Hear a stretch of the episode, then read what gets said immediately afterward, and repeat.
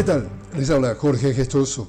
En el podcast de hoy, en Venezuela el presidente Nicolás Maduro afirmó que el mecanismo de revisión de inhabilitaciones de los diálogos de Barbados fue firmado por el gobierno pero redactado por representantes de sectores de la oposición.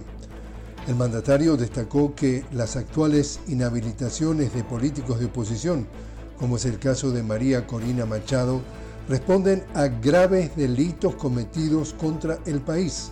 Por ejemplo, en el caso de María Corina Machado, el pedido de que se le impusieran sanciones a su propio país y su pedido de una intervención militar extranjera. Maduro ratificó que en el 2024 se celebrarán elecciones en Venezuela a pesar de las conspiraciones de los sectores de derecha y de la injerencia de Estados Unidos de querer dictar el proceso electoral venezolano y de imponer nuevas sanciones.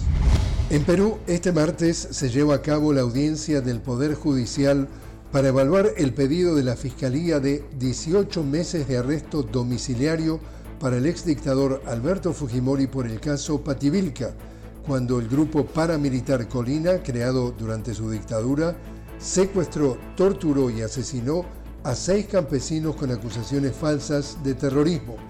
Dada la gravedad de los delitos que se le imputan a Fujimori, se abre la posibilidad de una nueva condena si se demuestra su culpabilidad. Y en el Líbano están previstas protestas en rechazo a la suspensión de la financiación de la Agencia de las Naciones Unidas para los Refugiados Palestinos por parte de nueve países, Estados Unidos, Reino Unido, Alemania, Canadá, Suiza, Holanda, Finlandia y Australia. Esta agencia de la ONU es el salvavidas de más de 2 millones de palestinos que se enfrentan al hambre en Gaza.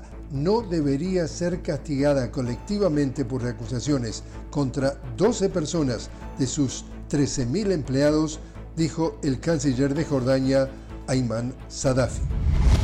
Y así es como está el mundo. Les habló Jorge Gestoso. Los invito a que me acompañen en un nuevo podcast de la noticia con Jorge Gestoso. Hasta entonces.